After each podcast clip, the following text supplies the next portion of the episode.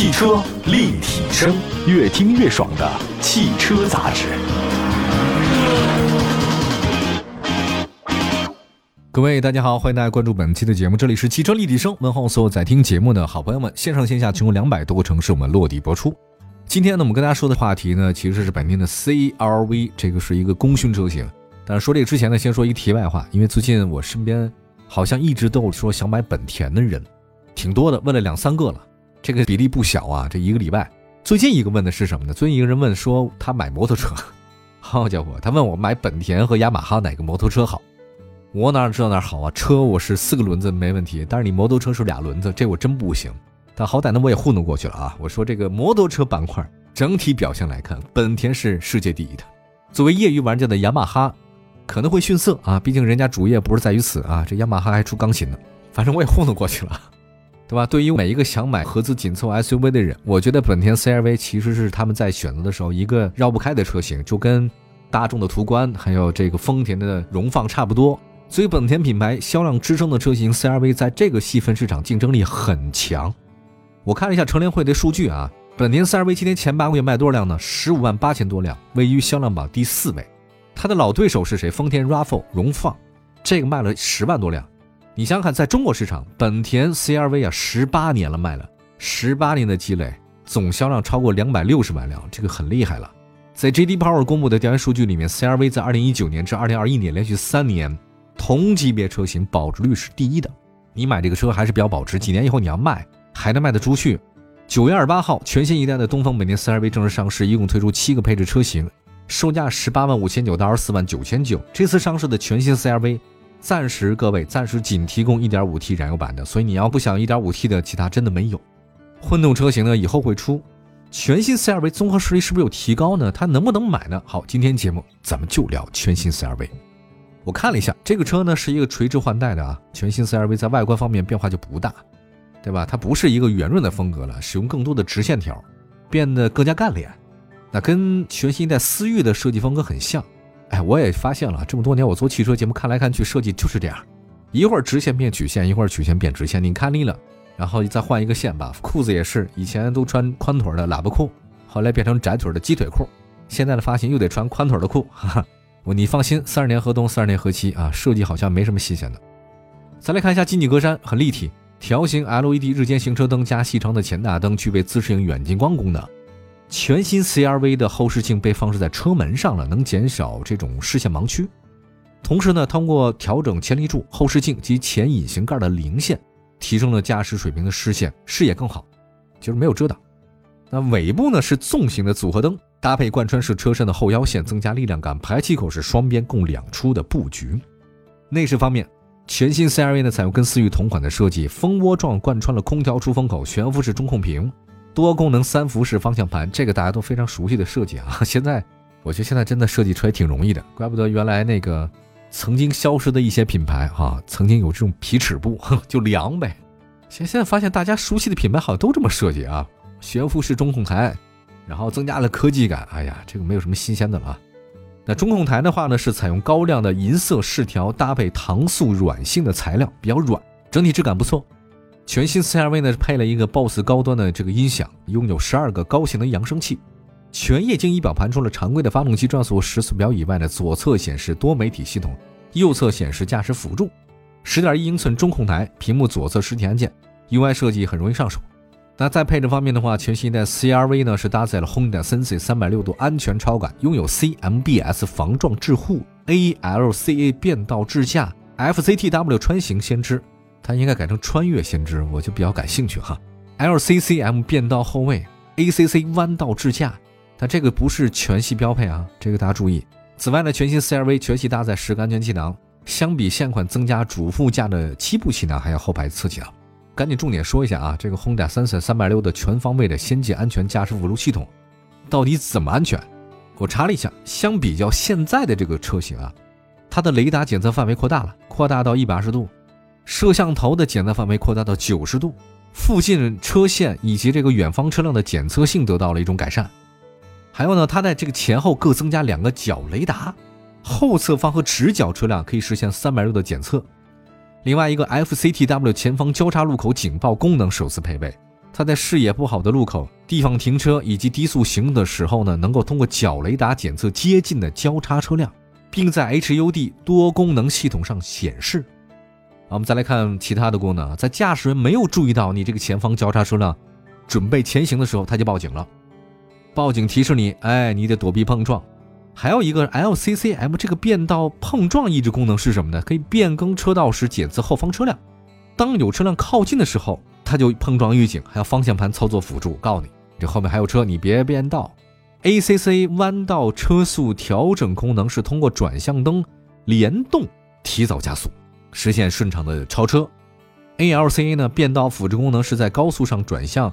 操作你要转向灯，可以辅助方向盘操作实现车道变更，都是高科技啊！这个，嗯，我倒是觉得也可以用啊，因为我向来都是拥抱高科技的，我不反对啊，我不反对任何高科技，但是一定要不能成为我们的累赘啊！就是我在一些北方地区下大雨的时候，各位有没有注意到，就是你玻璃肯定还有后视镜，它都会有水雾嘛，呃，这个很不好。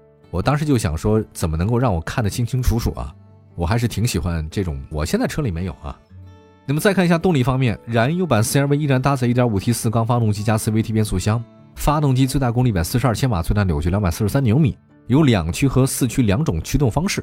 那么从之前用户的反馈情况来看，本田在这套动力系统可以满足动力性和经济性的需求。那底盘结构方面，CR-V 依然是前麦弗逊独立，后多连杆独立悬架，这个是比较主流的一种设置啊。那说完了这个车辆的基本情况，我们稍微休息一下，再看这个车辆的价格和配置情况。哎，说了半天，说了这么多高科技，你看咱买的买得起吗？我觉得价格还可以啊。汽车立体声，关注你的汽车生活，您的爱车情报站，会新车，私车定制，会买车，会客厅大驾光临，庖丁解车，精准分析，会拆车大师来帮您，会用车，自驾上路，会玩车，我们都是汽车人。回到我节目当中，您现在收听到的是汽车立体声。我们的节目在全国两百多个城市落地播出，大家可以关注一下官方的微信、微博平台，都叫汽车立体声啊。我们今天呢说了一下全新的本田 CR-V，本田这两年发力发的还是挺狠的，我觉得它定位特别准。提到丰田就是居家，提到本田就是运动，提到日产的话呢就比较中庸一点点啊，它什么都有一点，但现在可能稍微不像以前那么火了。日产相对便宜点。马自达呢，其实本来也是主打运动的哈，但是现在发现主要车也太少，情况不太像以前了。我们说的是本田 CR-V 嘛，我们相比说一下老款车型，价格门槛是提高了，这是很多人看到的全新 CR-V 定价的第一印象。老款 CR-V 起步价格十六万九千八，全新 CR-V 上涨到十八万五千九。它的涨价原因是什么呢？取消了手动挡的车型，全系都标配 CVT 变速箱。相比老款的 CVT 车型十七万九千八起，它的涨幅只涨了六千多块钱。哎，到底是涨价了哈。那对于 CRV 价格呢，确实是上涨。有一个原因是什么呢？据说它是要给以后上市的 HRV 留价格空间。后面的这个兄弟车型 CRV 智在也得留空间，起步价十五万九千九。你看它这车型比较多啊，你这卖的这个价格重合了就不好办了啊。在目前合资紧凑 SUV 市场里面，丰田 RAV4 荣放的起步价十七万五千八，比全新的 CRV 低一万。那刚刚推出的一点四 T 车型的大众途观 L。价格门槛下探到十九万九了，哎呦，十九万九了。CRV 呢，正好介于两个车之间。原来我大众途观 L 怎么可能卖二十万以内？开玩笑啊！配置水平方面，十八万五千元的两驱活力版是入门的车型，相比老款的舒适版，价格高了六千一。配置上也多了，多了后排的侧气囊、头部气帘、七部气囊、疲劳驾驶提示、陡坡缓降，哎，这个挺好用。还无钥匙启动、卫星导航、Honda Connect 的车联、手机 APP。自动空调，但它也少了一些功能，少了 LED 的前雾灯、倒车影像。那就配置水平来讲，新款的入门级不太高。原来还有倒车影像呢，现在没了。刚夸完它。那相比丰田 RAV4 荣放入门级，全新 CR-V 入门级这个舒适性配置更多了，比如说有天窗了，嗯，无钥匙启动有了，车联网有。RAV4 荣放的优势是主动安全配置更多，自适应巡航、车道保持辅助都有，都是标配啊，主动刹车也标配。所以我觉得入预算不是特别紧张的朋友，建议大家选择全新 CR-V 的中配一点，哈，就是别低配了。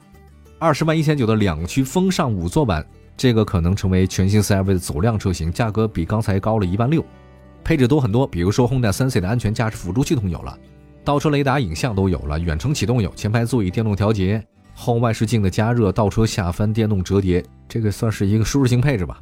多花一万六，我觉得有这些东西还是可以的。还有呢，二十万八千九的是两驱风尚七座版，比五座版的价格高七千，你高七千块钱才多了第三排座椅，这个性价比就很一般了，这个大家不一定要买了啊。还有二十一万一千九的两驱智领版，相比风尚版高一万，多了并线辅助、三百六的全景影像、车侧的盲区影像、倒车车侧预警、蓝牙钥匙等等，这个还行。二十一万一千九。二十三万一千九的两驱臻享七座版比两驱智领版高两万，配置上多了第三排座椅，这个一般。